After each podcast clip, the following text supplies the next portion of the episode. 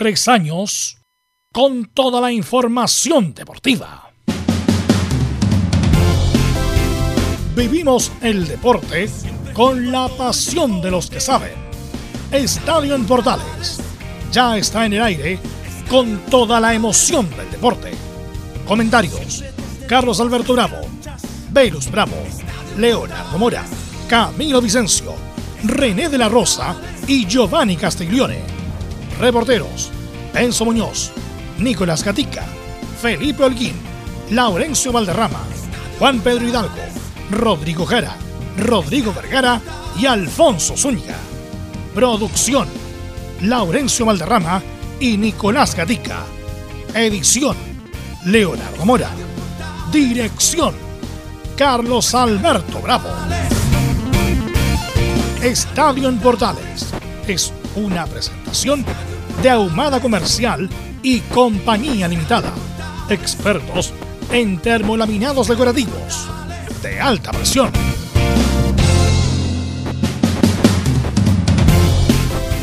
Hola, hola, ¿qué tal? Buenas tardes, ¿cómo les va? Bienvenidas, bienvenido a Estadio Portales 15 de abril. Se terminó el sueño de Monte Carlos de Garín. Nuevo contagio en la Universidad de Chile. Valencia sigue en Colo se cierra libro de pase a las 18 horas. Tenemos muchas noticias, muchas informaciones para compartirlas con ustedes hasta las 3 de la tarde al estilo de Estadio Portal. Y como siempre saludo, Nicolás Gatica, ¿cómo está usted? Muy, pero muy buenas tardes.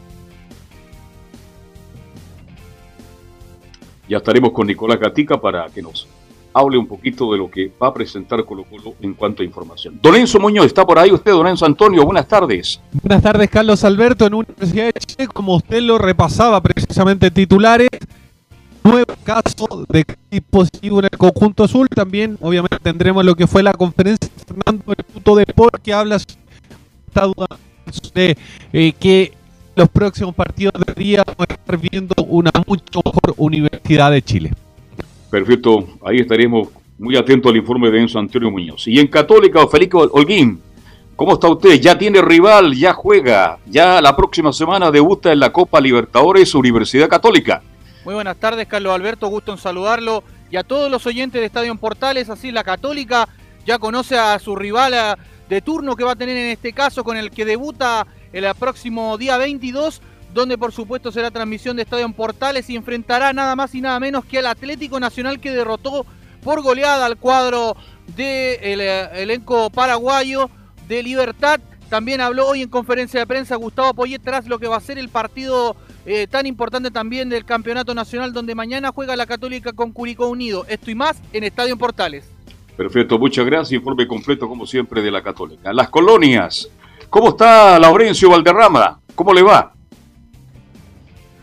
Muy buenas tardes para usted, don Carlos Alberto, y para todos quienes nos escuchan en Estadio Portales Edición Central. En esta jornada eh, tendremos la previa de Palestino del partido ante Milipilla, donde habló el Coto José Luis Sierra, y también lo que le espera al cuadro árabe en la Copa Sudamericana, quien conoció a Libertad como su último rival para la fase de grupos que ya comienza la próxima semana. Estimás en Estadio Portales. Perfecto, muchas gracias. Y de inmediato saludamos a Leonardo Isaac Mora. Leonardo, ¿cómo estás? Buenas tardes. Ya estaremos con Leonardo. Está por ahí Camilo Vicencio Santalice. ¿Cómo le va, Camilo? Buenas tardes. Ahí sí, Carlos. ¿Cómo estás? Buenas tardes. Hola, hola. ¿Cómo que el teletrabajo no, nos pilla a veces con la máquina, pero estamos aquí bien atentos, por supuesto, para lo que va a pasar en esta jornada. Yo creo, Carlos, así como muy, muy someramente lo diré, pero yo creo que en la Universidad de Chile ya deben cortar la chacota con el tema del coronavirus, ¿ah? porque si hay un responsable ahora de que se pueda suspender el fútbol, es la U. Sí, está haciendo demasiada noticia en ese aspecto el equipo de la U Chile, Leonardo. Lamentablemente, ¿ah? Y ya sabremos cuál es el jugador. No fue citado el fin de semana pasado. Bien, vamos ahora de inmediato a saludar a Camilo Vicencio Santelice. ¿Cómo estás, Camilo? Muy buenas tardes, Carlos, para usted y todos los auditores de Estadio Portales. Claro, ya con bastantes novedades acá, con, ya la definición de los grupos, lo de la Católica, que va a tener Atlético Nacional. Bueno, también Unión La Galera ya va a estar definido, así que hay para comentar. Hay muchas noticias en el día de hoy. ¿Qué tal, Velo? Buenas tardes. Así es, tenemos muchas noticias, mucha información, así que estará Nicolás Gatica porque no lo escuchamos al inicio. Ah, de ¿Estará Nicolás o no? Nico. Buenas tardes. Sí, ahí sí, ahora sí, vamos con los titulares que lee Nicolás Gatica. Así es, comenzamos con los temas a tratar esta jornada de día jueves ya aquí en Estadio en Portales. Claro, justamente en Colo Colo ya que no salió, horas claves se vienen para la llegada del defensor Emiliano Amor y también podría reactivarse lo del delantero de Talleres Facundo Cabral. Además, bueno, recordemos que hoy se cierra el libro de pase a las 18 horas y sabremos las novedades de último minuto en horas de la tarde. Además, siguiendo con el fútbol chileno, dirigente de Unión La Calera Martín Iribarne aseguró que es difícil que lo desafilen del fútbol profesional por el caso suplantación. En Chilenos por el Mundo, en Argentina, Arias y Mena clasificaron juntas sin octavo de final de la Copa Argentina. De hecho, el portero de la selección nacional atajó dos penales en la definición. Siguiendo por allá, Defensa y Justicia de Sebastián Becachese fue campeón de la Recopa Sudamericana ante Palmeiras. En el elenco de Florencio Varela están exjugadores del fútbol chileno como Matías Rodríguez o Carlos Rotondi, por ejemplo, el ex Wanders. Además del delantero Walter Bow y el ex zaguero de Colo Colo Fernando Mesa. En Brasil, Gremio fue sorpresivamente eliminado ante Independiente del Valle. El chileno César Pinares no estuvo por lesión. En la Champions, bueno, ya están los cuatro clasificados, el Real Madrid, el PSG, el Chelsea y el conjunto del Manchester City. De hecho, el Real Madrid juega ante el Chelsea y el PSG ante el conjunto de Pep Guardiola. En el tenis, claro, lamentablemente en octavo de final del Abierto de Montecarlo fue eliminado el chileno Cristian Arias ante el griego Stefano Tsitsipas. Y cerramos con una buena noticia porque en el tenis de mesa Paulina Dea clasificó a los Juegos Olímpicos de Tokio y es una nueva chilena clasificada. Esto y más en Estadio Portal. Bien, tenemos un invitado en el día de hoy a Estadio Portal, agradecemos su deferencia. Este, titulado ahora recientemente, en enero de este año, le ganó al destino, decía el Quique Acuña, porque es técnico profesional, técnico titulado. Quique Acuña, le saluda a Carlos Alberto Bravo, gracias por atender la invitación de Estadio Portales. ¿Cómo le va? Buenas tardes. Hola, muy buenas tardes, todo muy bien por acá, en San Felipito querido. Oye, Jorge, te saluda Belubrao. ¿Cómo ha llevado la cuarentena, Jorge, todos estos meses, todo, todo, este tiempo? Eh, buenas tardes. Bien, bien, súper bien. Eh, estuvimos entrenando acá con el, con el fútbol joven de San Felipe hasta el jueves pasado. Ya. Donde nos tiraron cuarentena también, entonces ahora hay que tomar los resguardos correspondientes para poder estar eh, sin, sin contagiarse. Bueno, Kiki, esto de que, de, que las divisiones inferiores no juegan hace mucho tiempo, ¿cuánto crees que va a ser el daño que le van a hacer a esta generación de jugadores que están por salir de la sub-20, sub-19, esto de no jugar tanto tiempo, Kiki? Discúlpeme, le, le escucho súper mal. Ya, vamos a ver si arreglamos. Súper, súper mal. Sí, a ver si arreglamos Leo Mora, el que nos dé un poco más de retorno. Bueno, yo te preguntaba, Kike. Eh, ¿Podría volver a llamar? Feliz. Ya, ya, ok. Vamos, Leo, ahí si eh, mejoramos el contacto. Leonardo, usted me indica por interno. A ver si vamos a escuchar, sí. Estamos con este volante. Sí. Eh, Jorge, ¿me escuchas?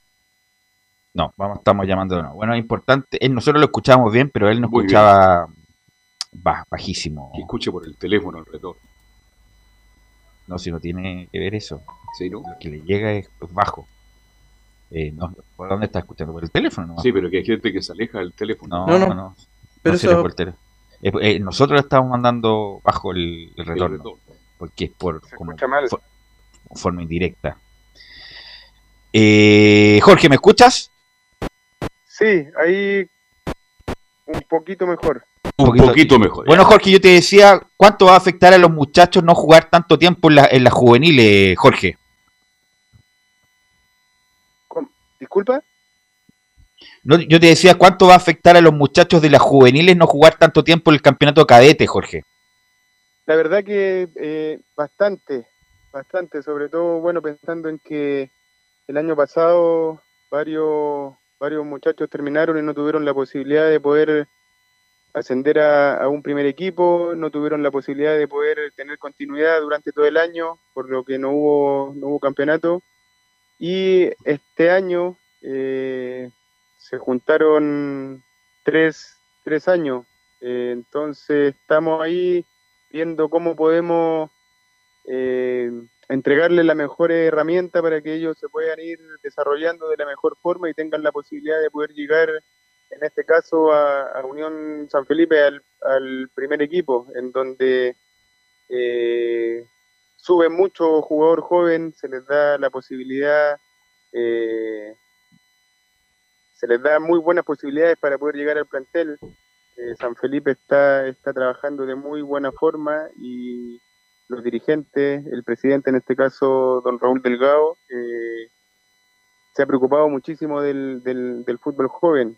Este, este año, hace dos meses atrás, subimos tres jugadores de 17 años al plantel que han rendido de muy buena forma y, y estamos nosotros intentando poder entrenar en la medida que se pueda para que ellos lleguen de la mejor forma al plantel y el cambio ese no sea tan brusco de, una sub-18 o una sub-21 al, al, plantel profesional.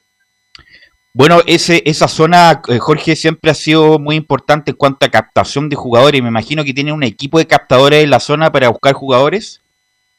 Sí, sí, acá eh, Héctor Rocco, que fue técnico sí, cómo no, tuvo la vida. hasta la temporada, hasta la temporada pasada, junto a su hijo, eh, ellos son los encargados de, buscar jugadores, eh, tanto de, la sub-10 en adelante y, justamente los técnicos que están en esas divisiones después son los encargados de poder, como decía recién, entregarles las herramientas necesarias para que el jugador se vaya desarrollando de buena forma, de buena manera.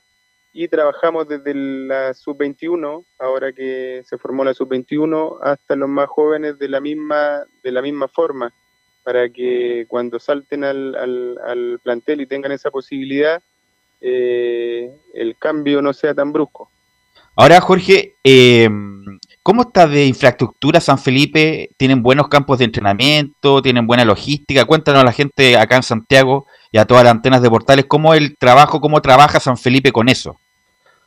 Eh, acá nosotros, bueno, el club ha crecido muchísimo les vuelvo a repetir, el, desde el presidente y todos los que, los que conforman la directiva eh, se han preocupado en un 100% lo que es eh, el fútbol joven.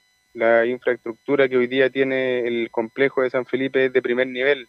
Contamos con dos canchas de pasto natural en perfecto estado.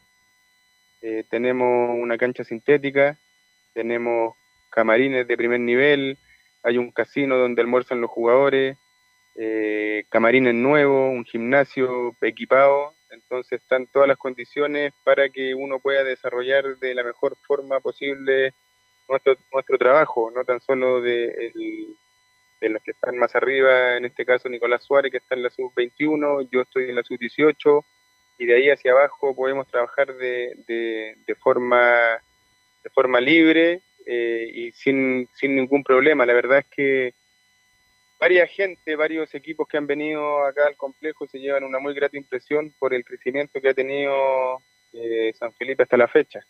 Qué bueno, qué bueno, porque siempre tenía justamente como la imagen de San Felipe como justamente distinta, qué bueno que estén mejorando ese aspecto. Ahora, eh, Quique, ¿cómo, van a jugar tu equipo? Porque tú eras un jugador con una capacidad física extraordinaria, después vamos a hablar de eso. ¿Cómo van a jugar tu equipo? ¿Cómo te gusta que jueguen tu equipo, que sean protagonistas, que traten bien el balón? ¿Cómo van a jugar tu equipo? No solamente lo que puedas hacer en la sub-17, sino que en tu proyección como entrenador.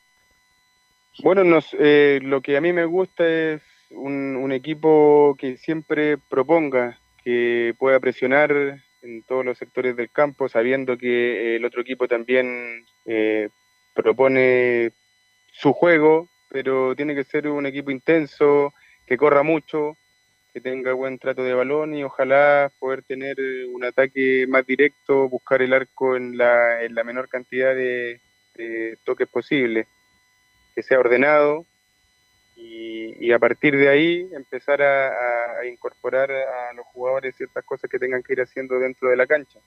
Nosotros, junto a, Nicolás Suárez y a, a, Héctor Rocco, padre e hijo, hicimos una muy buena labor el año, el año pasado, los tres meses que estuvimos en el plantel. Agarramos al plantel en el lugar número 7, terminamos peleando el ascenso, que lamentablemente no se pudo dar por, por la tanda de penales, mm. pero quedamos muy contentos con lo que se realizó. Obviamente hay cosas que ir mejorando y, y en eso uno tiene que ir trabajando día a día, pero claramente el equipo que, que a mí me representa es un equipo que tenga mucha intensidad, que corra mucho, eh, por mi estilo de juego también tiene que tener pierna fuerte.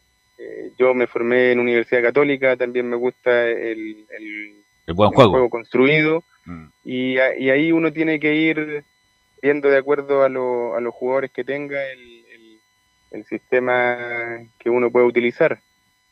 Ahora, Jorge, me imagino que tus proyecciones son, bueno, estar en un par de años formándose en las divisiones inferiores, pero me imagino que tu proyección es, dirigir en primera división, no? Sí, yo soy un convencido de que hay que ir quemando etapas. Me pasó como futbolista, yo estuve en tercera división eh, y después fui creciendo y, me fui acomodando a lo que iban siendo las distintas divisiones. Pasé por tercera división, pasé por segunda profesión, eh, perdón, por, por segunda división en ese en esos años, después pude llegar a primera división y en el fútbol hoy día como técnico pretendo exactamente igual. Me tocó el año pasado estar en la sub-17, hoy estoy en la sub-18, tuve un paso por el, por el primer equipo en el fútbol profesional que nos fue bastante bien y sin duda que quiero, quiero, quiero dirigir profesionalmente. A mí me gusta la competencia, me gusta la presión, eh, la sé manejar bastante bien y, para ser sincero, eh, no me gusta mucho o, no es lo que yo prefiero estar eh, con,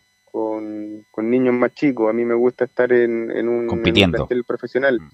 Eh, estoy esperando la oportunidad, me siento preparado, tengo un cuerpo técnico que estoy trabajando hace, hace ya un tiempo largo y, me gustaría mucho poder partir en segunda profesional.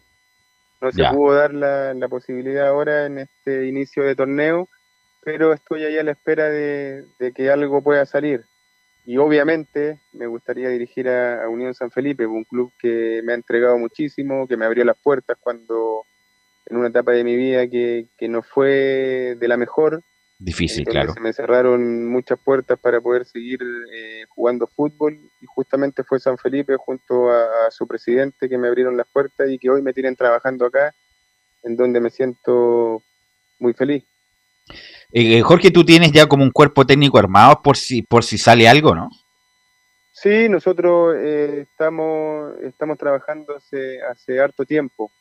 Entonces, eh, claro, uno tiene que, ir preparándose día a día, el fútbol avanza muy rápido y uno como técnico tiene que ir a la misma velocidad o un poco más adelantado. Entonces, eh, tenemos toda nuestra presentación más o menos lista para cualquier equipo de fútbol al cual se le pueda presentar y, con la tranquilidad de que uno está preparado, uno está preparado eh, para poder dirigir y guiar, liderar a un grupo de, jugadores hacia un objetivo que, eso va a ir de acuerdo a lo que a lo que quiera la, la, dirigencia. Obviamente uno como jugador fue de una forma y que la quiere replicar como técnico y ojalá su, los jugadores que uno pueda dirigir entiendan el mensaje y, la idea es ir creciendo, ir creciendo. Yo quiero, fui un jugador exitoso y quiero... Eso te iba a preguntar, Jorge. Eso, eso te iba a preguntar. Quiero ser mejor de lo que fui como, como, jugador. Obviamente eh, no voy a cometer los mismos errores que cometí eh, en su momento cuando era jugador de fútbol. Eh, eso te iba a preguntar porque yo, bueno, te he escuchado varias entrevistas que son muy, muy interesantes, sobre todo haciéndote media culpa, porque imagínate si no hubieras tenido ese periodo, porque tú fuiste un jugador destacado, Católica, la Unión, la U, jugaste en Holanda, fuiste el seleccionado chileno, o sea, cualquiera no se cuenta esa carrera. Y siempre te he escuchado, por ejemplo, hablar que un elemento importante como, como DT, como persona y como DT probablemente tal, fue Juvenal Olmos. ¿Qué, cómo, ¿Cómo tan así, Jorge? Sí, lo que pasa es que con, bueno, yo soy una persona súper autocrítica. En un principio me costaba decir que, me arrepentía de ciertas cosas y obviamente después estando mucho más grande, mucho más maduro, hay cosas que, hice durante mi carrera que, me jugaron en contra. Hoy día, eh, como técnico, todo lo que yo viví como futbolista me juega a favor. Eh, les puedo guiar a los jugadores por el, por el camino correcto, contarles la experiencia también que yo tuve, eh, cómo pude llegar al éxito, cómo pude llegar a jugar, cuál es el camino correcto, qué es lo que se puede, qué es lo que no se puede hacer. Y afortunadamente los jugadores a los que me ha tocado dirigir, eh, cuando me ha tocado pararme al frente, lo han entendido de esa forma. Y Juvenal es un tipo al que yo quiero muchísimo, confió en mí en un momento en que nadie lo hizo y, creo que yo respondí a la confianza de él. Hoy día tenemos una amistad muy linda, siempre lo he dicho que Juvenal para mí es como, es como un padre, y yo siento de parte de él un, cariño de padre hacia un hijo. Entonces es un agradecimiento eterno, es una amistad que hasta el día de hoy sigue y con Juvenal seguimos en contacto. Obviamente ahora él se fue por, por otro lado, pero mm. si yo necesito o llego a necesitar algún consejo o, o algo de lo que él me puede ayudar como técnico, estoy seguro que siempre va a estar ahí presente para, para tenderme una mano. Eh, tengo un saludo para este Quique Acuña, ya que estamos hablando de la Católica, de Juvenal Olmo. ¿Sabe que le manda muchos saludos? Julio Cordone, que es un escritor, un hombre identificado con la Católica, lo está escuchando. Le manda muchos, muchos saludos y se alegra que esté muy bien porque dice que lo quiere mucho. Sí, pues Julito, una extraordinaria persona. Pudimos compartir mucho cuando yo estuve ahí en Católica, un, tipo que ama el fútbol y yo tengo los mejores recuerdos de él. Eh, siempre lo he dicho, yo soy un agradecido con las personas que, que, con uno se portaron bien y uno trató de la mejor forma de retribuir todo ese, todo ese cariño que en algún momento a uno le pudieron entregar. Tengo los mejores recuerdos de, de, de, Julito, siempre andaba impecable, peinadito, con el Oye, ¿es bueno para el tenis, Julio, o no? Así que un, un abrazo muy grande para Julito. Ahora, eh, Quique, le, a mí lo que me sorprende siempre de tu carrera fue tu capacidad física extraordinaria, tu capacidad aeróbica era extraordinaria. Me imagino que los test la rompía de todo tipo.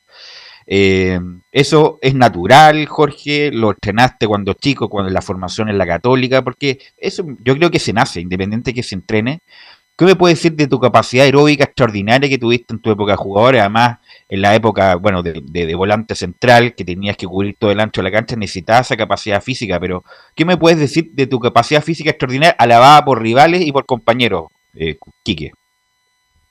Eh, de, dentro de lo que pude escuchar, voy a responder sobre mi capacidad física. Ajá. Eh, a ver, yo nunca fui un superdotado técnicamente. Entonces entendía que, la única forma en la que yo iba a poder eh, jugar fútbol y sobresalir en el, en, en el fútbol era mejorando mi capacidad física. Cuando yo fui juvenil, en, en, mi, en mi periodo de fútbol formativo en, en Universidad Católica, a mí me costó muchísimo poder jugar nunca era del gusto de los técnicos. Muchas veces tenía que quedarme entrenando solo porque hacían dos equipos, el equipo A con el equipo B, y yo no formaba parte de ninguno de los dos. Por lo tanto, me dedicaba a correr alrededor de la cancha. Llegaba siempre antes a entrenar, corría, corría mucho. Después de los entrenamientos, mis compañeros se iban y yo seguía entrenando todos los días, corría, corría, corría. Y creo que eso me sirvió el día eh, el día después para poder eh, transformarme en un jugador que tenía una capacidad física impresionante. Eh, rompí mucho récord en cuanto a, imagino. test. En ese tiempo se hacía el test de Cooper. el naveta. La verdad es que hasta el día de hoy tengo una capacidad física extraordinaria en la que si me puedo poner a correr hoy contra un, un, joven de 20, 22 años, lo más probable es que a mis 42 años yo le pueda ganar. Entonces es algo que, que desde muy chico lo, lo fui perfeccionando porque entendía que era la única forma en que yo iba a poder jugar fútbol. Que al final no, no, no me equivoqué porque siempre sobresalí por, por mi capacidad física. Ahora, Después Julio, tú... a dar a los a, a los del mismo equipo, así que eh, fui mejorando un poco. Sí. No, no, no, disculpa, pero no, yo te preguntaba por tu capacidad física, pero era extraordinaria, Extraordinaria, extraordinaria. eh, y bueno, por algo jugaste donde jugaste y, y- y yo con esa capacidad física no veo actualmente en el fútbol chileno. Hay otros que son buenos para la pelota, que corren, que meten, pero con esa capacidad aeróbica eh, no, no, no lo he visto últimamente. Sobre lo mismo la pregunta aquí que en tu equipo. Primero, si te llama un técnico reconocido como ayudante, ¿lo tomarías? Y la otra pregunta, en tus equipos, ¿cómo jugarías con un volante central como el Quique Villanueva, pero le agregamos, Quique Acuña, le agregamos es fútbol, porque hoy día en esa función, no olvidemos que la selección chilena, la primera salida de Chile era con Marcelo Díaz. Entonces te pregunto, ¿algo del Quique Villanueva, la fuerza, la potencia, la entrega y la técnica de un Marcelo Díaz, eso es lo ideal en los tiempos de ahora? Eh, a ver, la primera pregunta es si me llamara algún técnico para ser su ayudante técnico. Sí, claro. Eh, sí, sin duda que Ya. sí. Yo soy un convencido que uno en el fútbol, eh, mientras más aprenda, eh, uno va a tener mucho más conocimiento que después lo va a poder entregar de buena forma a sus jugadores. Entonces, no tan solo un técnico reconocido, eh, sino que uno puede aprender de cualquier persona, de cualquier técnico. Entonces, estaría dispuesto sin ningún problema a, a sumarme al trabajo y hacer un aporte a la persona que me llame. Ahora, lo lo- otro Claro. que no lo escuché muy bien. Sí, no, lo otro, lo otro que te preguntaba era que, bueno, si te gusta un volante, volante central como tu estilo o los que se están ocupando ahora con esa salida limpia desde atrás, eh, Quique. Eh, me gusta de los dos estilos. Creo que se puede jugar perfectamente con un tipo como yo en, en- en un equipo y otro como, como Marcelo Díaz. Eh, en el caso mío, a mí me gusta mucho el 1-4-2-3-1.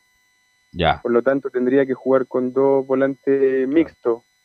Y, y siempre uno tiene que quedarse más que el otro para que sea el que le dé el equilibrio y esté siempre Así es. a la jugada. Por lo tanto, jugaría con un, con un Quique Acuña y, y con un Marcelo Díaz. La verdad que Marcelo Díaz me gusta muchísimo a mí, es un tipo que, que creció mucho, fuimos compañeros en la U eh, y es un extraordinario volante que, que lee muy bien el juego, tiene muy buen pie, también tiene un, un- un estado físico envidiable, por lo que es un, es un jugador muy completo. Yo creo que hoy en el fútbol como está, yo perfectamente pude haber sido un tipo que pudiera haber llegado a las dos áreas, tanto atacar Sin duda, como a defender sin por, duda. por mi estado físico. Antiguamente era mucho más volante tapón, más central, Mm, más centralizado. Muchas veces no me dejaban pasar la mitad de cancha. así es. Entonces el fútbol ha ido cambiando y por eso es que yo digo que el técnico también tiene que ir a la misma o, o más rápido que eh, a una velocidad más rápida de lo que va de lo que va cambiando el fútbol. Entonces eh, me acomodan las dos las dos formas. Creo que eh, si es que voy a jugar como a mí me gusta con dos con dos volantes, uno tiene que ser mixto y el otro tiene que dar un poco más el equilibrio. Bueno, Jorge, nos, nos están llegando mensajes de hinchas de la Católica saludándote, por supuesto, y además hacerte la pregunta respecto a la Católica. ¿Qué opinas del momento actual de la Católica y qué opinas del grupo de la Católica, la Copa Libertadores? Nos preguntan muchos hinchas para, para que escuchar tu opinión, Quique. Bueno, eh, primero, eh, nunca está de más decir el cariño enorme que tengo por, por ese club. Pretendo algún día volver como técnico. Es uno de mis sueños que me propuse cuando empecé esta, esta linda pero difícil profesión. Bueno, Católica hoy día eh, bueno, tiene una base eh, muy sólida. lleva mucho tiempo obteniendo campeonatos, muchos logros, muchas alegrías para toda la gente, la gente cruzada, pero me parece que no es la católica de los otros años. Eh, creo que para poder pelear el título nuevamente eh, no, no, no puede perder tantos puntos en un inicio. Eh, me parece que es un equipo que, sin duda le faltan muchos jugadores que van a marcar la diferencia. Eh, está, no está en un 100% el Chapa, que es un jugador fundamental en el esquema que, utilizó Católica en, en estos últimos años. Eh, está Edson, que le falta, que también va a ser un jugador importante, pero hoy día no, no es la Católica tan contundente que, vimos eh, dos años y medio eh, que marcaba la diferencia, que a pesar de no jugar bien era un equipo que se sabía que iba a ganar, hoy día me parece que es un equipo al que sí le pueden hacer mucho más daño de lo que estaba acostumbrado. Bueno, Quique, te queremos agradecer estos minutos, la verdad, caen muchos mensajes saludándote de todos lados, la verdad, así que como Radio Portales, como Estadio Portales, a través de todas sus antenas, te deseamos lo mejor en esta nueva etapa como técnico, que sean solamente llenas de éxito y, por qué no, un técnico ganador de aquí en adelante, Quique, así que muy, muy agradecido y muy amable. Muchas gracias y por la, por la buena vibra y que tengan una, una linda tarde. Muchos cariños a toda la gente de San Felipe y por supuesto de Universidad Católica. Que estén muy Gracias. bien. Gracias, chao, Quique, chao, Quique Cuña. Y sacó buena nota, ¿eh? 6,7. No, y el, como decía Maradona, imagínate si, si fue el mejor del mundo consumiendo cocaína, no, estoy Imagínate si no hubiera consumido, dijo Maradona, hubiera sido el mejor. Y Quique, Cuña, dio ventaja, no obstante eso, por eso le preguntaba su capacidad física. La capacidad física del Quique Acuña era extraordinaria. Incluso yo he hablado con compañeros de él cuando estaba en la U, Perfecto. Eh, bueno, ¿Cuánto salió, tiempo salió mal de la U? Salió, salió, muy mal, está en la etapa. Hay justamente uno de los errores que comentaba él, que no llegó a entrenar. No llegó a entrenar, estaba Salá. Ah, y, dijo, claro, dijo que estaba enfermo. Digo, sí, fue gente del club a, verlo y no estaba enfermo, estaba haciendo otro tipo de cosas. Eh, sí, y por lo que me quedé, me quedé pensando justamente lo que él decía, eh, que podría haber llegado a, la otra área, quizás, bueno, no era comparable, quizás no es la comparación con, con Vidal, pero que podría haber sido esas características a lo mejor. Sí, no, además que no, que era tan exuberante físico. Hay que recordar el partido con Argentina, güey. El partido con Argentina donde se empata 2 a 2, justamente el que recupera y llega a prácticamente un poco más de la mitad de cancha y le da el pase, ¿no? A, Pinilla para que Pinilla largue para Navia y Navia haga el segundo gol fue justamente el Kika Cuña. Debe ser del mejor partido del Kika Cuña en la selección chilena ese empate 2 a 2 en Buenos Aires. Y, justamente por la exuberancia física que tenía, que era extraordinaria. Por eso yo le, preguntaba. por eso yo le preguntaba de su capacidad. Tenía personalidad para jugar. y por algo jugó donde jugó. Bueno, después él. Bueno, ya para qué vamos a recordar ese, ese tiempo, pero. Pero pero tuvo una, una muy buena carrera y después se puso farandulero y ahí, bueno, y ahí y las cosas que ya sabemos. Bueno, vamos a ir a la pausa porque tenemos a la vuelta de esta pausa un contacto internacional para hablar del campeón de la Recopa Sudamericana.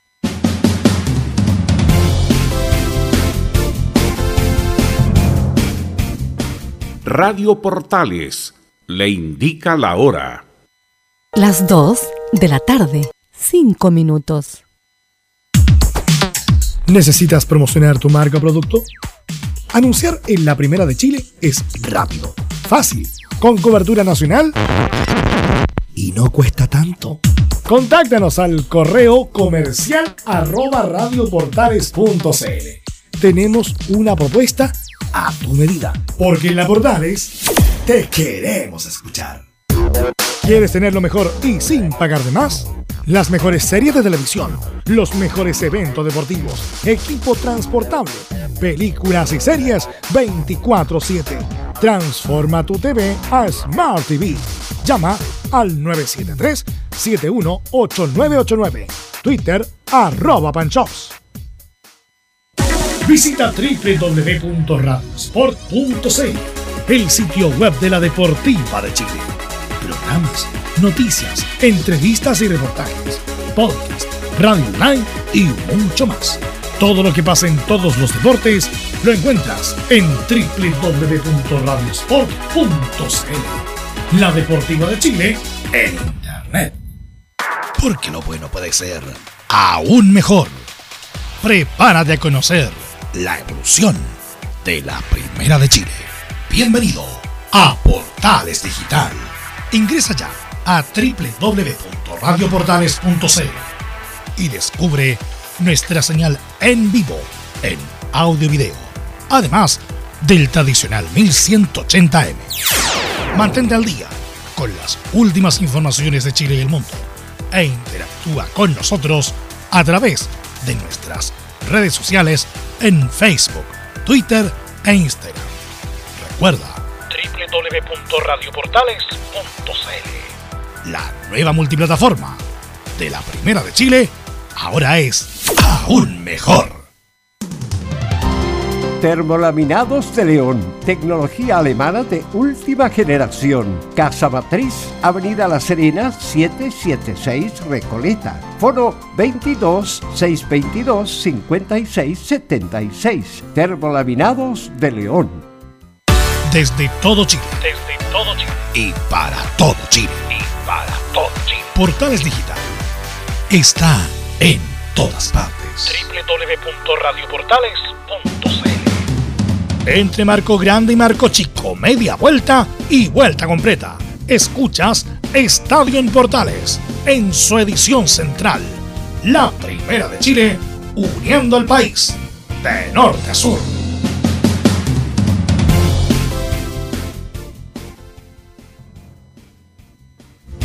Estamos de vuelta ya. 14 horas con 8 minutos. Y bueno, ayer eh, se jugó la Recopa Sudamericana. Eh, Palmeiras debe ser el, campeón de la Libertadores más discreto del último tiempo. Hizo el ridículo en el Mundial de Clubes. Ni siquiera pasó a la final. Perdió en semifinal. Eh, y ayer eh, perdió con Defensa y Justicia en la final. Donde tenemos varios conocidos. No solamente el técnico Sebastián Becachese, Guillermo Marino, ex jugador de la U, campeón con la U, como no recordarlo. Eh, Nicolás Díez, también que jugó en Chile, que también parte del cuerpo técnico. Matías Rodríguez, que hizo un correctísimo partido ayer, hizo un correctísimo partido jugando como lateral. Eh, y Carlos Rotondi, el hombre de, De Wanderers. Fernando Mesa también, que jugó en Colo-Colo, Colo Colo, ex estuvo en. México. Y lo ganó a los BKHS o a los San Pablo y ese estilo, como al, a- eh, en forma épica prácticamente. En forma épica ganando prácticamente, haciendo el empate el último minuto o ganando el último minuto y ganando por penales después. Así que primera vez que mm, eh, eh, Defe- a- Defensa y Justicia gana esta copa, había ganado la Sudamericana con Hernán Crespo que se fue al Sao Paulo. Eh, y bueno, vamos a tener un contacto internacional pronto eh, y para preguntarle justamente cuál es la fórmula de defensa y justicia. Es como un microclima del fútbol argentino donde se puede trabajar y no se pueden tener resultados. Bien, este, buena campaña de, de Defensa y Justicia. Increíble, un equipo que gana una Copa Sudamericana, que gana la Recopa, un equipo menor, un equipo de medianía de tabla, pero ya se transforma como O sea, otro no, más. ahora no, pues, no es de medianía, es de arriba. Por eso un te digo que siendo de medianía, empieza a crecer. De poca convocatoria.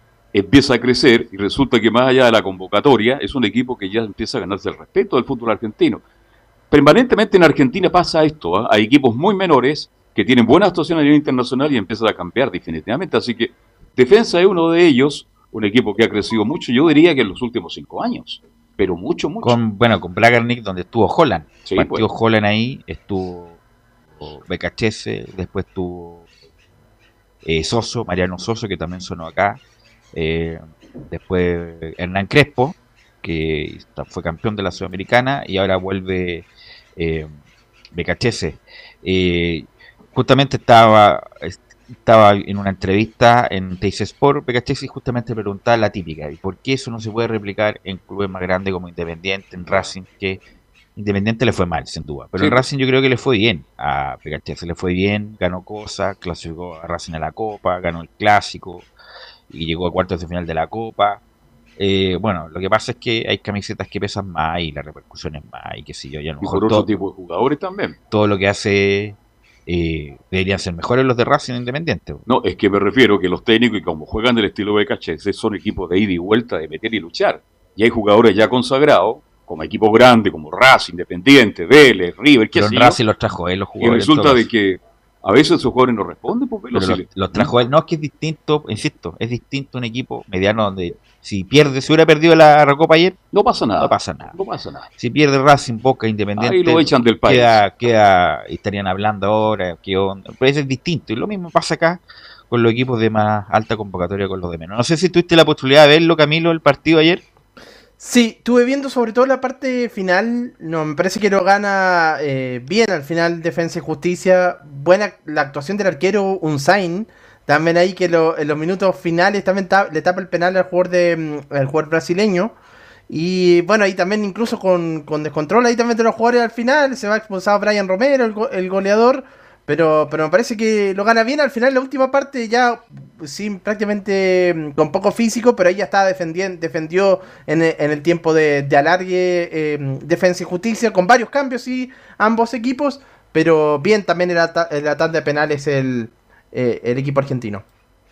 Así es, así que, bueno, vamos a tratar de, bueno, ahí nos va a avisar nuestro productor general eh, de Portales, Leo Mora, si estamos en contacto o no, pero vamos a ir a, aprovechemos de ir con Enzo, eh, de aprovechar de estar ya con Enzo Muñoz, cuando esté listo nuestro contacto internacional, nos, nos interrumpe y seguimos con el tema de la Recopa Sudamericana. Así que vamos con Enzo Muñoz y las novedades, porque hay novedades y no, y no buenas novedades, Enzo Muñoz. Claro, Velus, como tú lo señalas, lamentablemente, nuevamente, valga la redundancia, eh, hay un caso positivo en Universidad de Chile, un jugador que no fue parte de la convocatoria del partido pasado contra La Serena, que obviamente está completamente aislado de todos sus compañeros, que no tiene contacto estrecho, pero es un jugador nuevamente del plantel de Universidad de Chile. Recordemos, tuvo cerca de 12 casos en no más de un mes eh, antes de, jugar el partido por Copa Libertadores contra eh, San Lorenzo en el partido de vuelta. Se, terminan, se terminaron contagiando varios y ya venían en el partido de ida cerca de tres jugadores. Así que se, se suma un nuevo caso más de contacto, eh, de ni siquiera de contacto estrecho. Es realmente un jugador que está contagiado de COVID-19 que, eh, que lamentablemente se suma a esta larga lista de, de jugadores que lamentablemente han tenido Pero no ha tenido contacto estrecho con el resto, por la información que manejo en San Antonio, porque esto ocurrió hace como dos semanas, ¿no? No ha tenido contacto estrecho, así que de inmediato. Para que se entienda la situación, el día viernes este jugador presentó síntomas y apenas presentó síntomas fue descartado completamente de los entrenamientos y de la convocatoria para el partido. Este jugador no se embarcó con el plantel, este jugador estuvo en su casa eh, haciéndose reposo, pero cuando le hicieron las pruebas, ojo con este dato, cuando le hicieron las pruebas precisamente porque antes de cada partido los jugadores se hacen un test, este test salió negativo. El problema vino en horas de hoy día precisamente, hace un par de, horas atrás, cuando nuevamente se le realizan test, porque producto de la situación sanitaria anterior que sufrió Universidad de Chile es que se están haciendo test constantemente y en este último test salió positivo. Por lo cual, que como les digo, este jugador al arrojar desde el día viernes síntomas fue eh, sacado del plantel, por así decirlo, estaba entrenando completamente aparte, estaba manteniendo cuidados sanitarios por el tema de que eh, podía ocurrir lo que ocurrió hace un par de semanas atrás y esa no era la idea, es por eso que este jugador rápidamente fue alejado de eh, sus funciones como, como parte del, del plantel. Y el jugador es casi ti- es titular titular, ¿ah? ¿Pero de quién estamos hablando? Si ya, a ver, ¿de quién estamos hablando? Si está en las redes sociales, po. ¿De quién estamos hablando, Enzo? Sebastián Galani. Ah, bueno, titular. Es un jugador del plantel. el titular. ¿Cuándo eres titular? Sí, es no, El- el- no es titular. a ver, pa- para que se entienda, porque algunos, algunos Oye, especulan usted hace, con hace menos de tres meses no es decía que titular. Galani tenía que titular ser el, jugador, el Galani, bajó. Galani bajó mucho ese rendimiento después de la lesión y de ahí nunca fue más titular. Jugó de central con San Lorenzo y Y lo, hizo, bien. muy bien, Lo hizo muy bien. bien. Jugó con Guachipato de volante central. ¿Cómo lo hizo? Mal. Y tuvo que volver Moya jugando a media máquina. Es más volante central que Galani porque Galani es mixto. No es volante central como decía el Jorge Acuña. De hecho, en Es- ese partido, eh, cuando Sí. Guachipato salió en el segundo tiempo reemplazado por Sandoval. En ese No, sí. Galani, Galani, Sí. es que Galani tiene, como hoy dice Acuña, tenía mucho ida y vuelta. Entonces él no puede estar eh, ordenado solamente en el centro, porque él tiene fuelle para, para recorrer más metros. Pero es un jugador, es un jugador importante, sin duda. y Sí, si por- depende de él, depende de él volver a su nivel, va a tener Sobre que... todo por el nivel de Moya, que va- es va- bastante malo va, también. va a tener que recuperar su capacidad física ahora con este tiempo que va a estar fuera Enzo. A ver, para, para hacer una acotación, eh, la U ha jugado cuatro partidos en la temporada. De estos cuatro partidos, Galani ha sido titular en dos. claro, uno dice la, la mitad de, de, los partidos de titular. El problema es que en el primer partido que jugó de titular fue titular en la defensa producto de la situación sanitaria del COVID-19 que afectó a muchos jugadores. Y en el segundo partido se le dio eh, al no estar Moya, eh, fue considerado por sobre Sandoval, pero como lo decía Camilo, fue sacado en el primer tiempo, o sea, en el, en el entretiempo precisamente para, para hacer el cambio. Esa fue la, la situación de. Pero es un jugador importante que entra y sale permanentemente. Sí, está ahí, está dentro de los 13, 14 que juegan regularmente. Eso sí. Escuchemos, pasamos a escuchar algunas declaraciones de Fernando de Paul porque estuvo en conferencia de prensa y le preguntaron por estas situaciones externas, llámese COVID positivo, reunión que tuvo Rafael Dudamel. Escuchemos lo que dice Fernando de Paul. Yo lo veo bien, con la misma exigencia desde un principio hacia nosotros. Es como dije al principio, eh, generalmente acá en la U se va a hablar muchísimo de las cosas que pasen, sean buenas o malas, y hay que estar preparado para eso. Él obviamente que es la cabeza de este grupo, entonces no, no puede demostrar debilidad ni mucho menos, porque si no sería eh, difícil eh, trabajar así. Pero yo la verdad que lo veo muy bien, separando las cosas, enfocado en, lo que tiene que hacer él como, como técnico, eh, a su cuerpo técnico también apoyándolo mucho como siempre, así que la verdad que, que lo, veo, lo veo bien. Ahí escuchamos a Fernando de Paul hablar sobre Rafael Dudamel. Eh, yo, le, yo le explicaba precisamente que se le preguntó sobre esta situación de cómo veía al entrenador, pero pasemos a escuchar cuando le preguntan a Fernando de Paul sobre estas situaciones externas, llámese COVID-19, llámese reunión en la casa de Rafael Dudamel, escuchemos lo que dice Fernando de Paul sobre estas situaciones externas las situaciones que se vivieron previo al partido anterior están aclaradas, se aclaró por, por parte del club, se aclaró, lo aclaró el cuerpo técnico y bueno, ahora seguirán los procedimientos que corresponden. Nosotros estamos pensando en el partido que viene con Unión Española, el partido anterior, si bien no lo pudimos ganar, yo creo que hicimos cosas para, para conseguir el triunfo, por un lugar lo logramos, o no por un lugar, sino que en, realidad lo logramos, pero por un error puntual, hoy no tenemos esos tres puntos y, y perdimos en la realidad. Bueno, ya lo hemos dicho tantas veces y la uno juega nada. Juega absolutamente a nada. Eh, incluso es como un comentario facilista, así como de hincha de, hincha de asado, viendo la tele con dos copas de más o, más, varias copas de más. O la uno juega nada, pero realmente la uno juega nada. Se equivocaron rotundamente la elección del entrenador. No tenía por qué haber llegado nunca la U Dudamel. Había miles, miles de oportunidades mejores que Dudamel.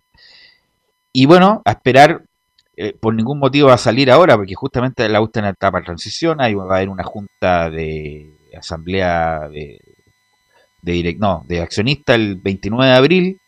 Eh, me imagino yo, ahí se van a conocer quiénes van a ser los, los nuevos controladores de la U, y de ahí en más se va a llegar a, a ver si se prosigue con este muchacho que la verdad no ha estado para nada bien. Distinto sería, y por eso es muy importante lo que va a ocurrir el próximo lunes con Unión, que bueno, imagino que tendrán la intención de ganarlo, pero por sobre todo Colo Colo, si llegara a ganarle a Colo Colo, que se juega en el Monumental, ¿cierto, Enzo? Sí, señor. Sí, en el Monumental eh, va a ser el partido.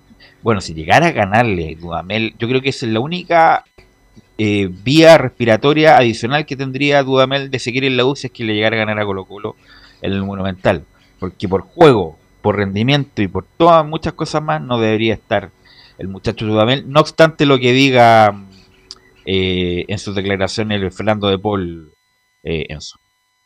Escuchemos una más de, del Tuto que habla sobre el próximo rival, obviamente el partido que tiene antes a Universidad de Chile, el partido contra Unión Española, con esta eh, Unión Española bastante extraña, donde terminó ganando el primer partido del campeonato contra Santiago Wander, pero en el último no le fue muy bien, terminó perdiendo con Melipilla por dos goles a cero, con un jugador expulsado, con Mario Larena expulsado precisamente, eh, escuchemos lo que dice sobre la Unión Española Fernando El Tuto de Pol. Obviamente que va a ser un partido complicado, los dos necesitamos conseguir nuestro primer triunfo en el campeonato. Ellos no arrancaron tampoco de, la mejor manera, también sumémosle que los dos hemos quedado eliminados rápidamente de, la, Copa, entonces eh, los dos estamos muy necesitados eh, de un triunfo. Así que eh, va a ser un partido, como te digo, difícil. Eh, tiene grandes individualidades Unión, que si funcionan como equipo es aún más difícil. Así que, pero nosotros estamos enfocados en, lo que podemos hacer para, conseguir el triunfo en Rancagua porque finalmente será en Rancagua este partido, era local, es un local Universidad de Chile y como está haciendo de todos sus partidos, lo más probable es que sea todo el primer semestre Universidad de Chile, va a ser local finalmente en Rancagua. ¿Cuál está jugando peor de los dos, Unión Española o la U? Algo pasa, algo extraño pasa en Unión, ¿ah? Extraño, muy extraño. Eh, bueno, pero es que leyendo una columna hoy día del Mercurio, eh, pero tiene razón, echaron a Ronald Fuente después, un mes antes de haberlo renovado. Muy extraño. Le sacan todos los jugadores para que termine horrible la campaña Unión en el último campeonato, que estaba peleando y terminó cuarto, por eso tuvo que ir a jugar con Independiente del Valle. Eh, contratan a Pelicer, a Pelicer no le ha ido bien, y contratan un par de jugadores como, pero el equipo no rinde, la verdad. No rinde, y ahora con lo de Benjamín Galdame, que es una práctica lamentablemente generalizada, no solamente en Chile, sino que en varios lados, pero que incluso su padre, un hombre que se formó en la Unión, habla mal de la dirigencia justamente por esas presiones indebidas. Algo pasa en Unión que como no tiene justamente la cobertura de otros clubes, como que queda ahí, pero no es menor lo que está pasando en Vendieron muchos jugadores. bueno, usted sabe, Leonardo Mora, usted que es seguidor de la Unión, a lo mejor usted sabe más antecedentes de, de lo que pasa en la Unión, ¿o no? ¿Sabe lo que pasa? Que hay, yo creo que el problema que pasa con la Unión Española, y de hecho habría tocarlo con el bloque con Laurencio, es que la gente que está mandando en Santiago no está en los mismos acuerdos que el que está mandando desde allá de, España. Entonces, eh, a veces hay cosas que lamentablemente donde manda capitán, ellos solamente acá ejecutan y quedan como malos de la película. Y además hay una cosa, la personalidad de Baquedano, que yo creo que todos la conocemos ya bastante fuerte. Entonces, eh, con personas como Ronald Fuentes, que también tienen su carácter porque tienen una experiencia ya en el fútbol, no era fácil manejar el tema. En cambio, con Pelicer, Pelicer le va a decir que sea todo, aunque el equipo se caiga a pedazos. Entonces, la verdad es que yo creo que Pelicer ni siquiera termina el semestre. Mira lo que te estoy diciendo. Eh, están necesitados, bueno, y de hecho el partido del lunes va a ser esa prueba de fuego para los dos lados, porque si la Unión Española pierde con la U, mamita querida, yo creo que Baquedano y todo el resto se lava las manos y dicen sacamos a Pelicer aunque sea un caballero, aunque sea lo que sea, aunque yo le digo que allá adentro la dirigencia están total y absolutamente arrepentidos de haber sacado al técnico que estaba, pero como no era de la línea de lo que ellos querían, tenían que sacarlo, no había otra. Ahora Leonardo se fue Palacios, tremendo jugador, se fue Fritz, que no juega en Colo Colo, Sandoval y Dávila, cuatro jugadores que eran importantes. Pero llegaron varios también, pues llegó, sí, pero malísimos los que llegaron. Exacto. Llegó, el Pato Rubio, llegó este muchacho de Coquimbo, que era como la, la Abrigo. Abrigo. No, Abrigo y el, no, el otro, el que jugó en la U también. Eh, Farfán. Farfán. Farfán. no, si llegaron también su... Bueno, y Palazzo tenían que venderlo, si llegaron con la, plata, no había nada que hacer. Era imposible, Sandoval, Sandoval terminaba contrato, Frix no, no sé qué habrá pasado con él. Pero ese, le Ni siquiera citado en Colo Colo. Le voy a preguntar de eso después a Laurencio Enzo Muñoz. ¿Hay alguna esbozo de equipo, Enzo, no?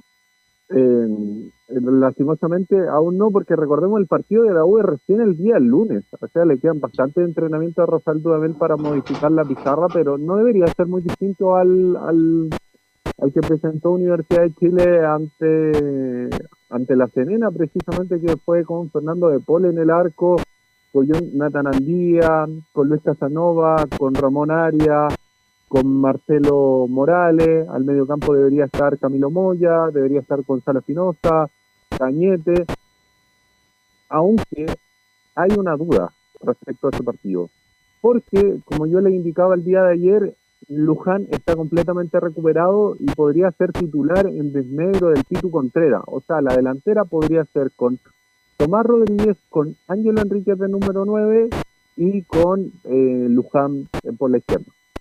Y Aranqui sigue esperando para entrar como titular. ¿Cuál? Aranqui sigue esperando para entrar como titular. Claro, es que la, idea es esperarlo. Usted sabe cómo son las lesiones. El jugador ha sufrido dos lesiones importantes. Lo recordaba el mismo en, el audio que escuchamos el día de ayer. lastimosamente su primera lesión grave en la Universidad de Chile fue precisamente al inicio de la rueda del campeonato pasado eh, contra Unión Española. Entonces la idea es mantenerlo de a poco. Pero disculpa, Enzo, yo a Arangui ese rato que lo vi, lo vi bien. No, no, no cogió, no andaba, no saltó en la jugada de apremio, de la refriega, no, no evitó la refriega.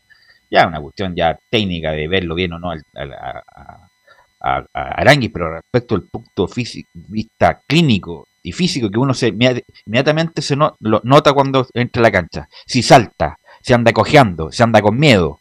Y eso no lo vi a Arangui yo, eh, y, es, es cosa, y es consideración del técnico ya. Pero él está disponible para jugar. Podría partir jugando y si anda mal, se cambia. Va a, ser, va a jugar al menos el segundo tiempo. Oye, el que está perdiendo presencia es la y entonces, ¿ah? Sí, sí, pero hay que ver también qué es lo que va a pasar con Joaquín Larribey, porque en el último partido Ángelo Enríquez tampoco cumplió de muy buena forma de lo que se esperaba precisamente del número 9 de la U. Así que podría incluso sorprender volviendo con, con Enrique, con Larry Day, pero deberían mantenerse los punteros. Es el tema, de que se va a mantener los punteros que ya no debería jugar con Enrique por un costado. Deberían mantenerse los, los, los punteros y la modificación táctica, eh, más que táctica, sería de, de, jugador de Enrique por Larry Day, a menos que se vea muy necesitado eh, que por lo menos en el partido pasado no lo hizo así, porque cuando entró Larry Bay sacó a Ángelo Enríquez. O sea, su idea no es jugar con dos nueve, por así decirlo. La idea es jugar obviamente con uno o con el otro, a menos que se vea muy demasiado premiado y ahí pondría a los dos, pero obviamente tendría que sacrificar uno de los punteros. Oye, ¿y qué pasa con Barro, el uruguayo? Es, es parte del plan. ¿Está en Montevideo o está en Santiago? está en Santiago. Ah, es que como no lo he visto ni en las cómicas, por eso le pregunto. Es que tiene problemas con el cupo ahí, por eso no puede jugar tampoco. El cupo, el cupo de extranjero es el tema de, de Cristian Barro. Ok, en su mañana sí me tiene posado un equipo, ¿ah? Incluso me, tiene que decir el, me tiene que decir el equipo mañana que la U pueda jugar contra la Unión Española. Gracias, Enzo. Y vamos de inmediato con Nicolás Gatica, porque como hoy día se cierra el libro de pase, a lo mejor nos puede dar una sorpresa Colo Colo, Nicolás Gatica. Nicolás Gatica. Gatica tiene contrato por minutos, parece, ¿no? Ahí sí. Debe estar almorzando. No, no, no, es que Tiene contrato por minuto, entre 10 y, 10 y 15 y de... No, está comiendo pescado, Gatica. Claro. Eh, claro, no sé. O, está, o, está, preparando las maletas para el viaje a Viña, no sé. También puede ser. Claro, pero tiene que estar atento, Nicolás Gatica, cómo se va... ¿Cómo se va de la...? Pero bueno, el, tema es que por fin ya se acaba la teleserie en Colo Colo Velus para entrar en, materia, porque esta última semana ha sido eh, bastante fome para el hincha, yo creo, y también para el mismo técnico, saber quién va a llegar, quién no va a llegar, cómo se cierra, qué se cierra, porque mm, la verdad es que hemos hablado de que se caía, que llegaba, y así hemos estado en la última semana hasta que llega esta fecha, porque se hace el corte, el fin por hoy día para todos los equipos en general, pues no solamente para, para Colo Colo, que hay otros que también van a dar sorpresa al parecer en las últimas horas, pero ya, ya era bueno, ya que obviamente eh, se viera el tema, Nico, de, que se cerrara el tema en la planilla y que Amor finalmente cierra eh, un Colo Colo que le falta mucho amor por estos días. Mira. Sí, claro, que agradecerle a Leo Mora que, rellenó todo este periodo para darte pase, Nicolás García. Sí, lo que pasa, claro, que la pauta decía que después de la U venía eh, Leo Fernández, así que... Por eso se cayó. Ahí... Se cayó Leo Se, se, cayó el, se, cayó el, contacto. No teníamos satélite para Argentina. Claro. entonces, ya estaremos con Fernández. Pero ya, pero ya estamos atentos entonces a lo. Claro, eh, eh, adelantaba muy bien Leo Mora, ya lo de Emiliano Mora es definitivo. De hecho, el defensor de ya ahora ex Vélez Starfield ya habló justamente ahí con el periodista Merlo, que es el periodista que justamente ha venido prácticamente siendo el, el, el vocero. Ha, ha, hablado todas las negociaciones, lo que ha pasado con él, lo que ha pasado con Cabral, que también se reactivó y que podría llegar. Y básicamente dijo lo siguiente este jugador de, de Colo Colo, dijo, estoy muy contento por llegar. Desde el primer momento que me dijeron de esta chance de jugar en este club tan grande, dije que quería estar. Quiero estar en este plantel y a disposición lo más rápido posible, estar con mis compañeros. Además, hay un nivel de plantel muy bueno con jugadores de gran experiencia, con mucho talento. Vengo a aportar de mi lugar, siempre tirando para adelante quiero estar lo más rápido posible al lado de ellos y tirar para el mismo lado. Así que por lo menos ya se manifestó totalmente contento ahí Emiliano Amor para su llegada al cuadro de Colo Colo. Sí, pues, lo que pidió lo que pidió Quintero y le faltaría solamente el 9 que también está como en negociaciones eh, en forma fulminante para poder inscribirlo Cabral o no a, a las 6, Nicolás. Sí, exactamente. De hecho, bueno, ya el fichaje de Emiliano Amor parecía ser el último de Colo Colo y que Gustavo Quintero no iba a estar 100% satisfecho, pero finalmente así fue y bueno, finalmente eh, están nuevas negociaciones con el equipo de Talleres de Córdoba. Claro, un poco tiene estar contra porque a las 6 de la tarde se cierra el libro de pases, pero yo estuve leyendo por ahí que hay una reglamentación FIFA que indica de que al ser juvenil, porque vemos que Facundo, perdón, que Cabral vendría como juvenil, igual que el mismo caso de Pablo Solari como fue la temporada pasada, y que los juveniles podrían tener un plazo incluso para llegar hasta el 25 de, abril, así que todavía según eso eh, podría llegar más adelante y, no necesariamente que llegue hoy día antes del ser libro pase, pero lo de Milón Amor se va a cerrar hoy día. Bien, el problema es que están cerradas la frontera, ¿cómo, cómo se hace ahí? No, pero hay vuelo... ¿Hay vuelos? Hay vuelos especiales, ¿no? No sé, hay vuelos especiales o no. Bueno, mm. bueno, los vuelos deportivos, por ejemplo, los que están saliendo, a lo mejor él no califica como eso, pero los vuelos deportivos entran y salen. Las, chicas y las muchachas de la selección, los que van por Copa Libertadores, las que van por Copa Sudamericana, están saliendo, están saliendo del aeropuerto. Lo que pasa es que un natural, un, civil no, puede ir ahora a, que se yo, a Brasil, por ejemplo. Pero, pero Camilo, tú que estás más ahí el dente, pero sí se puede salir o no? De hecho, claro, tendrían que llegar ellos. De hecho, sí, pues están saliendo justo justamente, justamente las delegaciones deportivas, por lo menos han estado, no han, tenido problemas. Después, me imagino que eh, estos jugadores que vienen del extranjero tendrán que hacer la cuarentena respectiva y después ya integrarse mm, a los entrenamientos. El punto es, claro, es, firmar el libro de pases. Ese es el punto, Nicolás. Se tiene que ir a seis ahí, tratar de buscar un vuelo para que lo traiga a Santiago. Claro, ¿qué fue lo que dijo el representante de Fabio Cabral dijo lo siguiente, hay modificaciones en comparación a la propuesta original, hemos hecho presión para que se haga y Talleres flexibilice la postura que era dura y después dijo, eh, en vez de diciembre sería hasta junio y ahí renovar condiciones, dependerá de la voluntad de Colo Colo, están contra el tiempo, depende de ellos. Así que el representante dice, claro, que Blanco Negro tiene que hacer la última movida, la última jugada, pero claro, prácticamente ya sería eso, pero como dicen, el préstamo en comienzo sería hasta junio y de ahí renovarlo hasta diciembre y por supuesto si tiene buen rendimiento como el caso de Solari, extenderlo quizás hasta, hasta por un año más. Y Valencia va a seguir, parece, en Colo Colo. Sí, de no mediar algún movimiento de última hora, Leonardo Valencia debiera seguir en el conjunto de Colo Colo, porque claro, se ve difícil que pueda llegar a Huachipato u otro equipo que pueda pagar lo que paga Colo Colo justamente mensualmente. otro que podría ir a préstamo, ¿sí? De hecho, Nico, al parecer sonaba, pero esto, tú sabes que mucho de la rumorología, sobre todo ahora de que se cierra el libro de pase, pero sonaba hasta en Antofagasta eh, Leo Valencia en esta última hora.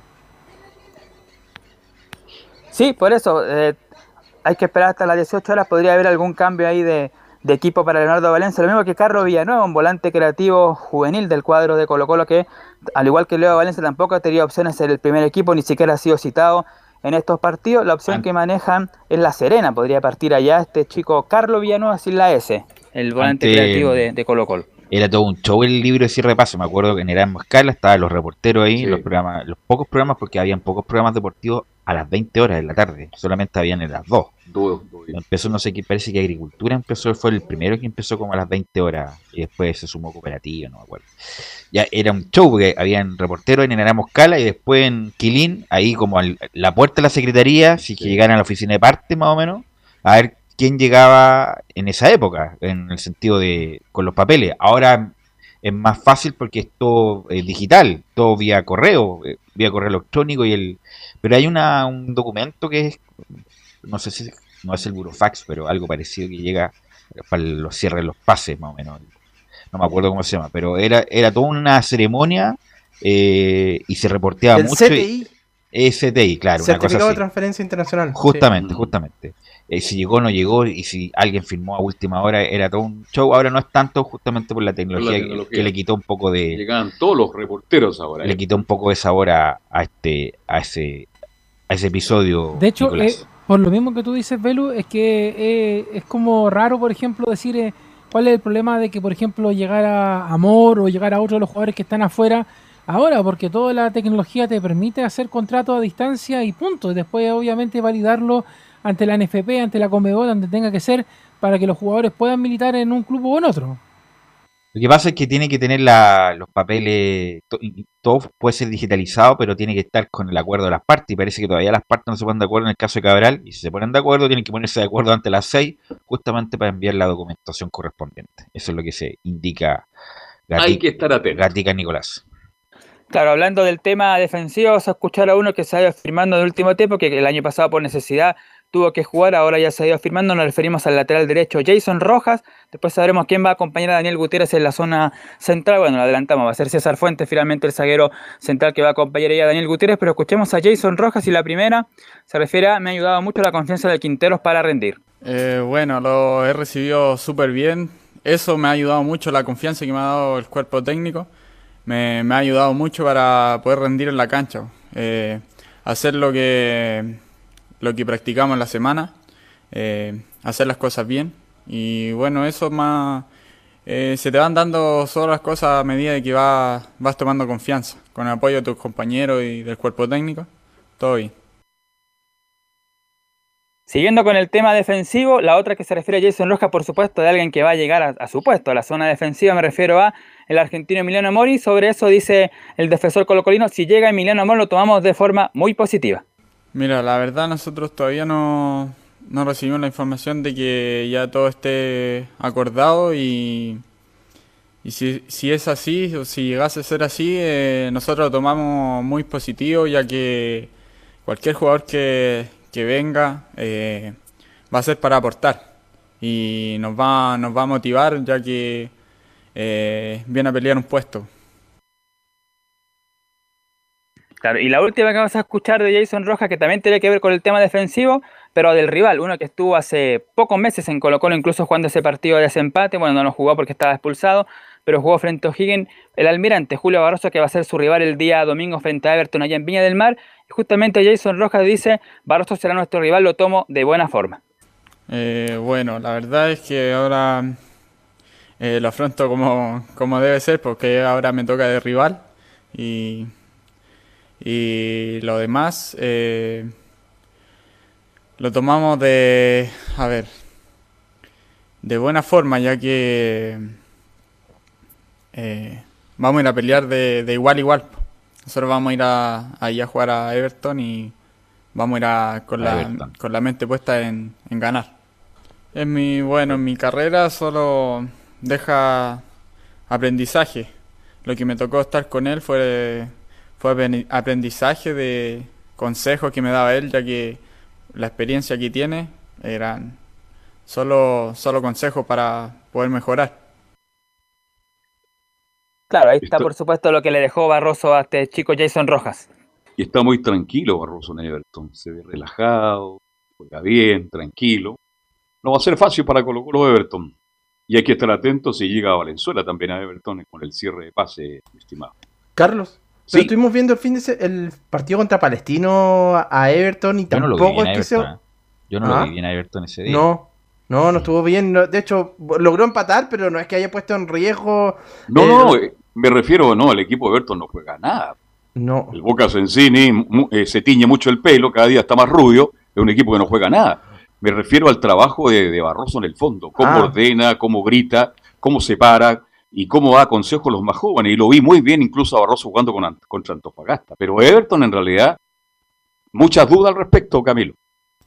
Sí, a mí también me dejó bastantes dudas ese. Y lo ese más día. divertido, y lo más divertido, lo más mentiroso fue, no, yo pedí que Herrera se quedara a Sensini. Mentira, porque los dirigentes de Everton le habían dicho que Herrera por ningún motivo iba a renovar en Everton. poquita. ¿Algo más, Nicolás Gatica?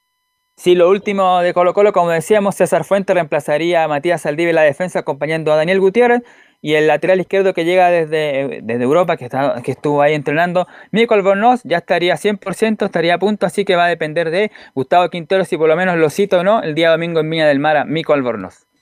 Ok, se queda hasta el final Nicolás Gatica, que a las 14.59 No, le tengo que preguntarle. No, ¿Sabe lo que pasó, Velo?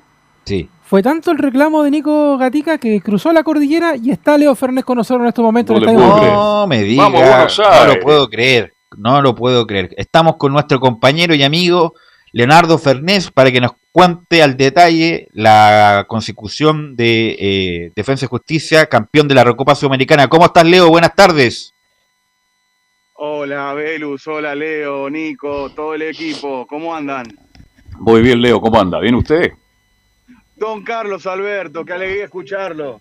Para mí es el gusto, no me lo quite, por favor. Oye, Leo, cuéntanos cómo estuvo, cuéntanos cómo estuvo la celebración en, ahí en Varela respecto a este campeonato importante, histórico para, para el equipo.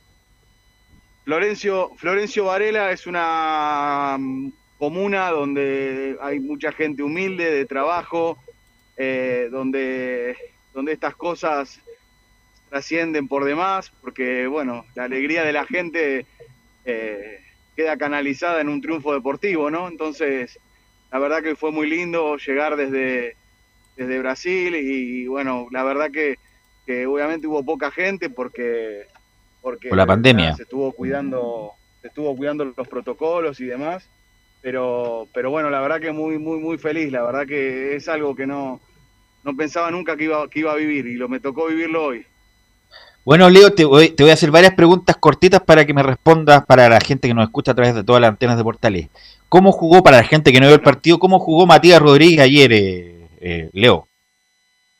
Matías Rodríguez ayer eh, tuvo un partido eh, preponderante, realmente fue, estuvo muy, muy atento a la marca, la verdad que le tocó lidiar con el extremo de, de, de, Palmeiras, y la verdad que el segundo gol, el gol del empate, el gol de que le dio el triunfo a, a, defensa, que después permitió llegar a los penales, fue por un lateral de él, o sea, fue una jugada de salida lateral buscando la oportunidad en en la descarga y, en una salida rápida vino el remate de afuera de, de Benítez, hizo el gol. La verdad que estuvo muy atento, participó en todo y después, bueno, salió reemplazado en, en lo que quedaba, eh, de, digamos, del alargue, porque ya no, el cuerpo no le respondía, ¿no? Ya estaba muy cansado, había tenido un desgaste muy, muy, muy fuerte. La verdad que le tocó lidiar con Ronnie, después con Adriano, después con el extremo.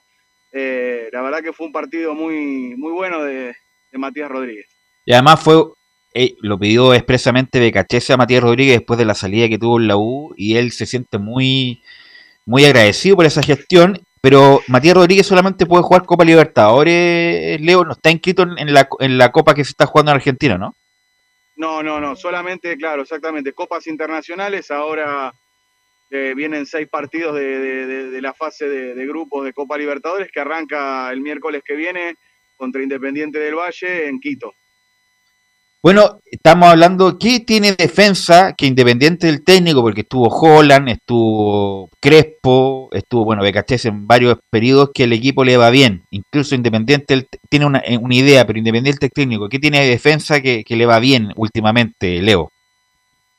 Es un club muy puro, muy genuino, donde, donde vienen haciendo las cosas de una, sola, de una sola manera y bien durante muchísimo tiempo no se pagan salarios exorbitantes, pero se cumple con los compromisos que, se firman.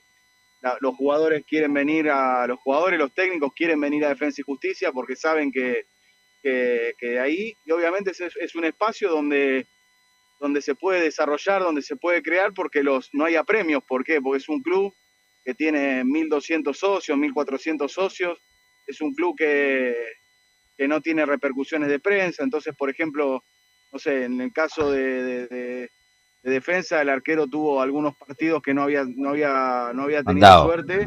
Y bueno, eh, se lo puede bancar porque no tiene la presión de un equipo grande.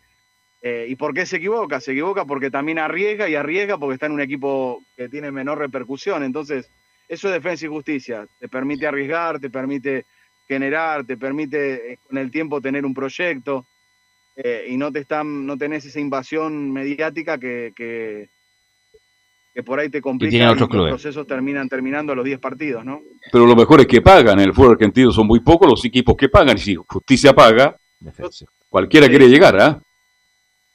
No, y, tiene la política junto con Lanús, junto con Vélez junto con Boca, eh, junto con Racing Club Avellaneda, que, que, bueno, cumplen y obviamente en el caso de defensa, tanto como Lanús o Vélez, no, no pueden pagar contratos siderales, pero, pero, el, jugador sabe que, hay una fecha del mes que se cobra y la plata está. Ahora, Leo, siempre se habla de Bragarnik. Bueno, él el que gestiona con su gente el, club, aquí también gestiona la calera. tiene una... tú, ¿qué, qué, qué me puedes decir de él, de, de, su estructura que ha funcionado en varios lados, Leo? Eh, mi, mirá, Cristian es una persona que tiene mala, mala prensa, Así es. pero realmente es una persona que con el tiempo se hizo cada vez más grande y él no va a buscar a nadie, lo vienen a buscar.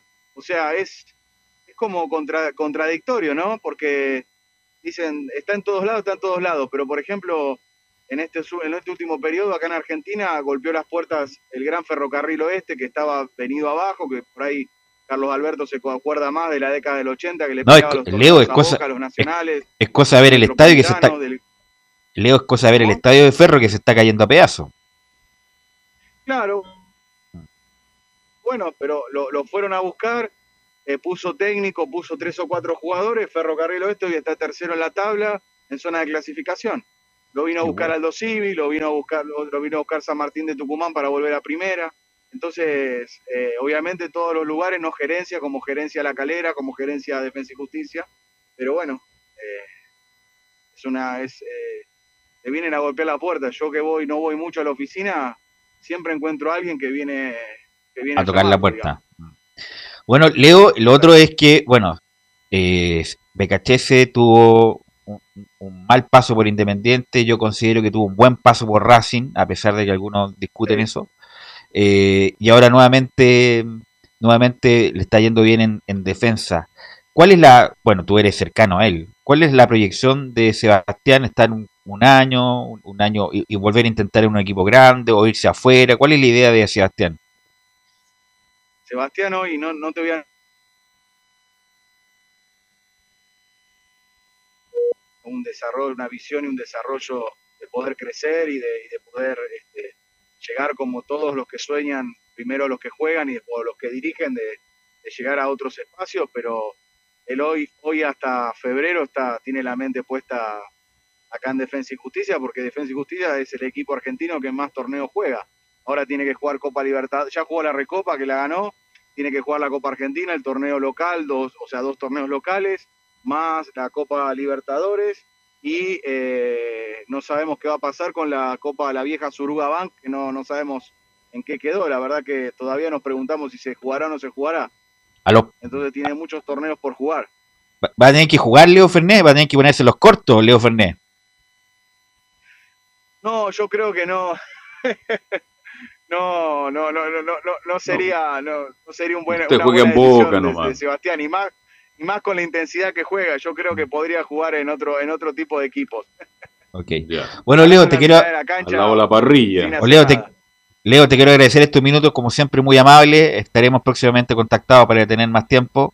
Así que muy amable por los que nos contaste en esta este título de, de Defensa y Justicia. Así que un saludo para tu familia y todos los que están por allá.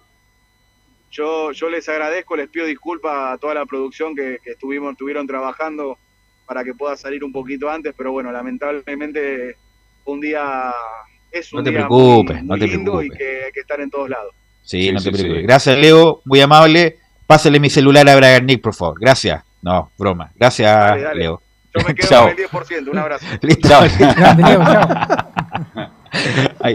Sí, Brian un hombre. Se las trae el hombre. Se las trae el hombre. Así que qué bueno que estemos por ahí. Bueno, vamos de inmediato con don Felipe, don Felipe Holguín, para que nos cuente las novedades de la Católica. Hola, Belu, gusto en saludarte Hola. nuevamente y a todos los oyentes de Estadio en Portales. Así, la Católica, como lo decían titulares, eh, ya empezó a preparar lo que va a ser el duelo de mañana ante el elenco de Curicó Unido. Por supuesto, eh, habló el técnico eh, cruzado Gustavo Poyete, el uruguayo. Escuchemos las primeras declaraciones donde habla al respecto, seguir mejorando. Curicó tenemos que volver, como dije antes, a seguir mejorando lo que hacemos nosotros, con pelota, en posiciones, jugando el fútbol que me gustaría encontrar, que evidentemente lleva tiempo, pero que es lógico que uno quiera ir, que vamos añadiendo cosas día a día. Y el partido de Libertadores es totalmente diferente. No, no tiene nada que ver, no tiene nada que ver por porque es un torneo que es un grupo mucho más corto, que, que está jugando después de, un, de un traslado que no es normal en el campeonato local. Ahí hacía referencia a lo que va a ser eh, algo de lo táctico del duelo frente a Curicó Unido. Escuchemos la segunda declaración eh, donde eh, habla al respecto de lo que va a ser eh, el ámbito internacional. La Católica tiene que jugar muchos partidos, tiene una seguidilla y con respecto a eso, tanto en el ámbito nacional e internacional, escuchemos las siguientes declaraciones donde habla. Son realmente diferentes los rivales. No solo un tema de, cambios por un tema físico, sino también por lo que se necesita en cada partido.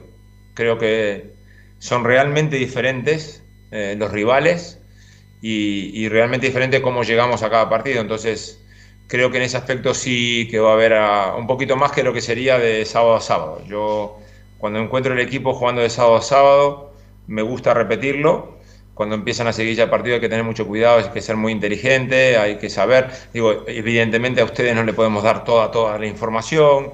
Cuando hay un jugador que entrena un poquito menos, cuando hay un jugador que tiene un pequeño dolor, cuando hay un jugador que tiene algún problema personal, todo cosas que son privadas pero que influye en la decisión final del entrenador. Felipe, ahora sí están todos, pero todos los rivales de la Católica para el grupo de la Copa Libertadores. Sí, por supuesto que sí, ayer con la rota de Libertad del Paraguay, que bastante eh, era un rival que pudiese haber entrado. Y dijimos, ¿ah? Lo dijimos. Y, claro, se cayó eh, feo ayer, no jugó de muy buena manera el equipo eh, de Libertad. Y al respecto, eh, este, este equipo del Atlético Nacional eh, tiene muy buenos jugadores veloces y con eso ya hizo que le ganara 4 a 1 al elenco de Libertad y por ende se metió ya en la fase de grupos donde va a estar compuesta por el elenco del Bolso de Uruguay del Nacional, Argentino Junior de Argentina, valga la redundancia, y, cierra con el equipo del Atlético Nacional, el equipo colombiano. Esos serían los tres equipos que van a estar en el, en el grupo F, donde está la Católica, por supuesto, eh, va a ser una Copa Libertadores que quizás tiene más eh, accesibilidad, en este caso la Católica, eh, por, por, otras instancias, porque en otras ocasiones donde la Católica le ha tocado enfrentarse en, en otros con otros equipos, le ha tocado bastante duro con equipos brasileños, Gremio Inter de Porto Alegre, entre otros, pero esta vez parece que le tocó un poco más fácil, pero siempre es complicada la, la, Libertadores. Sí, Camilo. Sí, y ahora sí que le va a empezar a, bueno, ahí lo adelantado, va, va a tener que de todas maneras eh, dosificar, porque mañana ya le toca con Curicó, después la otra semana con Atlético Nacional, y ahí después ya no hay, no hay semanas que no tenga Copa Libertadores. Los seis partidos los va a jugar durante todas estas semanas que, que vienen a continuación, porque antes había un desfase, una semana que tenían, después dos semanas siguientes no jugaban, pero ahora todos los partidos seguidos. Claro, debuta el día 22 eh, con el elenco Atlético Nacional, eh, eh, un equipo que, como lo decíamos, le ganó a Libertad muy bien. tiene a Barlan Barrera, un gran jugador goleador del elenco colombiano y, tiene muy buenos jugadores. Y, lo otro que hay que tomar mucho cuidado, el, juegan en el Atanasio Girardot, una un clima bastante complicado. Pero, no juegan en ese estadio, ¿ah? El estadio está en reparaciones, está en remodelación, por lo tanto tiene que desplazarse la Católica 200 metros, eh, 200 kilómetros más, así que viaje largo, complicado y el equipo es realmente de primer nivel, eh, Felipe. Sí, no, es un equipo bastante complejo, de hecho ayer con el eh, césped eh, mojado, lo hizo ver muy mal los primeros 15 minutos el, el elenco paraguayo, jugó muy bien, después Ahí vino la debacle por cuando ya en el segundo tiempo empezó a ponerse eh, mucho más a, favor en el marcador el elenco colombiano Atlético Nacional. Y mucho se le preguntaba en conferencia de prensa a Gustavo Poyeta al respecto de, de este duelo y lo que va a ser también el, duelo de mañana de ante Curicó Unido. Que por supuesto será transmisión de Estadio en Portales, muchachos. Felipe, ¿y algún jugador que pueda volver? Put para la otra semana contra Atlético, por ejemplo, podría estar.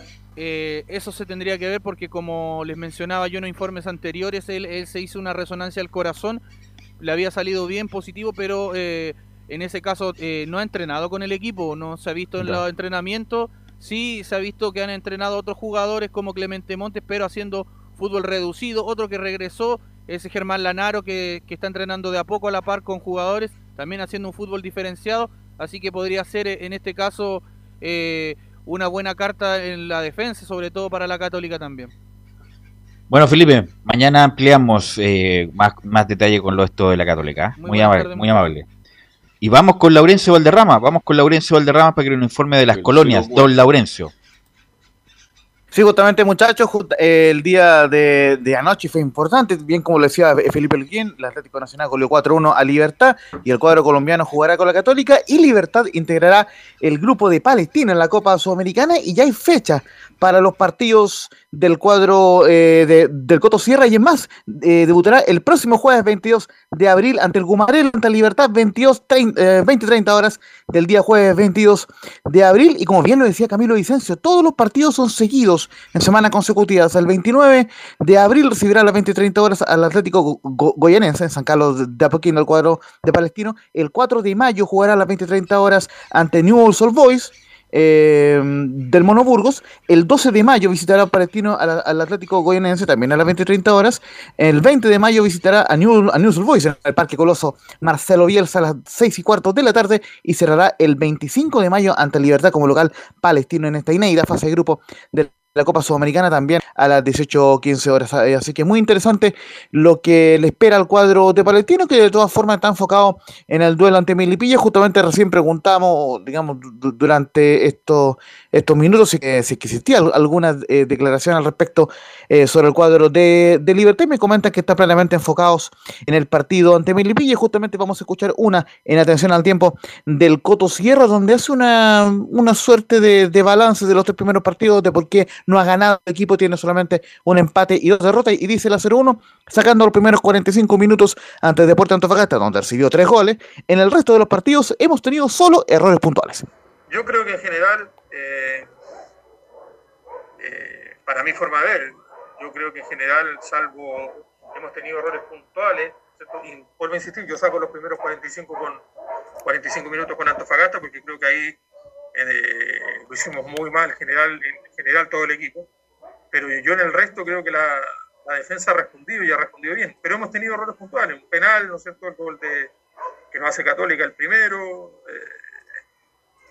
el, el, gol que nos hace en definitiva, eh, si uno empieza a analizar los goles, los rivales no tienen tantas situaciones de gol.